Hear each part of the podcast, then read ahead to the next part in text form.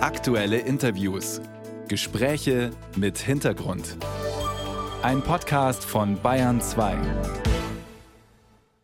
Die schlechten Nachrichten momentan können einen wirklich runterziehen, sei es der Nahostkonflikt, der Krieg in der Ukraine, Klimawandel, Rechtsruck oder gestiegene Lebensmittelpreise. Wie gehen Sie damit um?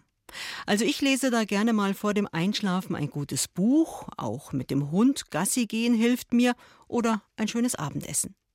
Immer mehr Menschen haben auch das Meditieren für sich entdeckt. Da geht es schließlich darum, überflüssige Gedanken ziehen zu lassen, den Geist zu beruhigen, sich zu fokussieren. Professionell damit befasst hat sich der Philosophieprofessor Thomas Metzinger in seinem neuen Buch.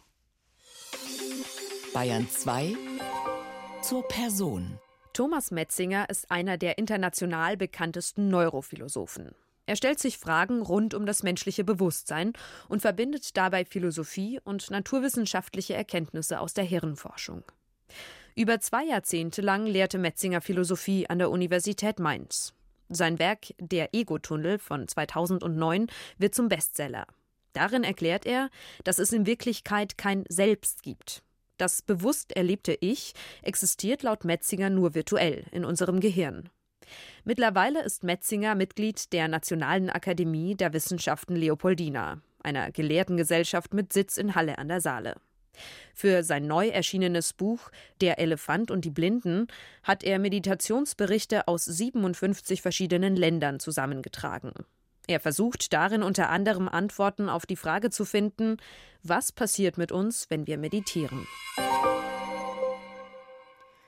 Und was er dabei herausgefunden hat und wie unterschiedlich in den einzelnen Ländern meditiert wird, darüber spreche ich hier auf Bayern 2 mit ihm. Hallo, Herr Professor Metzinger. Schönen guten Tag. Herr Professor Metzinger, Sie meditieren regelmäßig am Morgen. Also wie habe ich mir denn das vorzustellen? Sitzen Sie da im Schneidersitz am Boden und konzentrieren sich auf Ihren Atem? Am Abend auch. ja, meistens, meine Knie sind nicht mehr ganz so gut. Ich gewöhne mir das mit dem halben Lotussitz gerade so langsam ab. Das ist auch absolut nicht notwendig. Man kann auch im Stuhl meditieren. Man muss nur gerade sitzen, ohne sich anzulehnen. Aber Atem ist dabei ganz wichtig, oder? Manche Meditationsformen sammeln den Geist, indem sie die Aufmerksamkeit immer auf die Empfindung des eigenen Atems wenden. Anapanasati nennt man das. Aber es gibt sehr viele Meditationstechniken, von denen höchstens fünf oder sechs bei uns bekannt sind. Und die Situation ist so ein bisschen so, wir haben im Westen viele gute Dinge erfunden. Wir haben die Demokratie erfunden. Wir haben Menschenrechte erfunden. Wir haben die wissenschaftliche Methode erfunden. Aber die asiatischen Kulturen haben uns in diesem Bereich sehr viel anzubieten. Die haben da über Jahrtausende etwas kultiviert, was uns so ein bisschen fehlt. Sie haben gerade gesagt, das Meditieren ist eine alte Technik, die gibt es schon sehr lange. Was weiß man denn über die Ursprünge?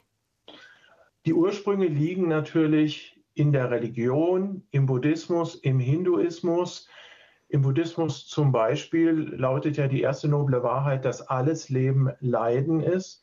Und es geht einfach darum, das Leiden zu überwinden, die psychologischen Ursachen des psychologischen Leidens zu erkennen und in dem Modell auch aus dem Kreislauf der Wiedergeburten auszusteigen. Das heißt, einen Zustand zu erreichen, in dem man nicht mehr wiedergeboren wird.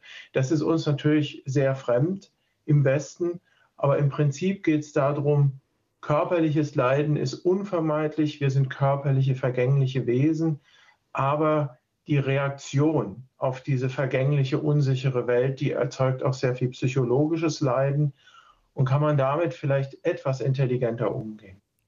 Herr Professor Metzinger, was fasziniert Sie denn so an der Meditation? Ich bin ja Philosoph und mich interessiert es natürlich als eine Erkenntnisform. Viele Leute denken, Erkenntnis erfolgt nur über Denken, über Theorien, über wahre Sätze. Die Frage ist, ob es ganz andere Formen des Erkennens gibt, über die man dann vielleicht auch nicht richtig sprechen kann, die aber trotzdem einen anderen Zugang zu sich selbst bieten, als das, was wir im Besten so kultiviert haben. Ich glaube, das ist auf jeden Fall so. Wir lernen ja auch andere Sachen ohne Worte und Theorie, zum Beispiel Radfahren oder uns die Schuhe zuzubinden. Und viele der Einsichten zum Beispiel in einer Psychotherapie sind auch welche, die man nicht so mit Worten beschreiben kann. Und trotzdem sind es Formen des Erkennens. Geht denn das eigentlich, dass der Mensch nicht denkt? Doch, doch, das geht schon. Und es geht auch, wir haben natürlich dieses Mind-Wandering-Netzwerk im Gehirn. Wir kennen das alle, das automatisch vor sich hin plappert. Die meisten von uns leben ja ihr Leben sozusagen auf Autopilot, sind so zwischen Tagträumen und ungebetenen Erinnerungen immer unterwegs. Aber erstens kann das manchmal vorübergehend ganz in einem hellwachen, klaren Zustand zur Ruhe kommen.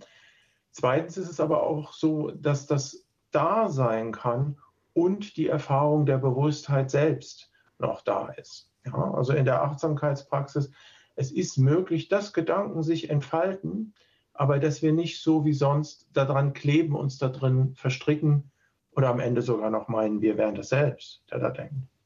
Viele sehnen sich in diesen angespannten Zeiten ja nach Ruhe im Kopf. Sie wollen komplett abschalten. Ist Meditation da die Lösung in Ihren Augen und wie kann sie gelingen? Also die Lösung vielleicht nicht und es geht auch nicht um Abschalten, sondern um Anschalten. Ich habe vor diesem großen Buch, das jetzt erschienen ist, am Anfang des Jahres ja auch ein kleines veröffentlicht, das Bewusstseinskultur heißt. Und dann geht es auch um die Frage, wie bewahrt man eigentlich seine Selbstachtung? Das heißt, es geht hier in einer historischen Phase mit der Klimakatastrophe, in der die Menschheit möglicherweise ihre Würde verliert. Was tut man eigentlich in so einer Situation, um nicht wahnsinnig zu werden? Und da ist halt die Frage, ob man seine Würde in was wesentlich Tieferen begründen kann. Es geht also nicht darum, wie so ein Schnuller für Erwachsene, da kann man auch einen Absacker trinken oder autogenes Training machen, sich nur zu beruhigen, weil einen die negativen Nachrichten überfluten, sondern es geht schon um ein bisschen mehr. Gibt es eine würdevolle Haltung, die man zu dieser ganzen sich verschärfenden Katastrophe einnehmen kann, die jenseits von Pessimismus und Optimismus geht? Gibt es eine Möglichkeit, irgendwie auch noch Mitgefühl aufrechtzuerhalten, ohne auszubrennen emotional oder verrückt zu werden? Und ich glaube, da liegt das Entscheidende, was Meditation uns bieten kann und nicht darin, sich einfach nur zu beruhigen. Mhm. Der Neurophilosoph Thomas Metzinger hat für sein neues Buch das Meditieren wissenschaftlich erforscht. Danke Ihnen für Ihre Erkenntnisse, Herr Professor Metzinger. Ich danke Ihnen.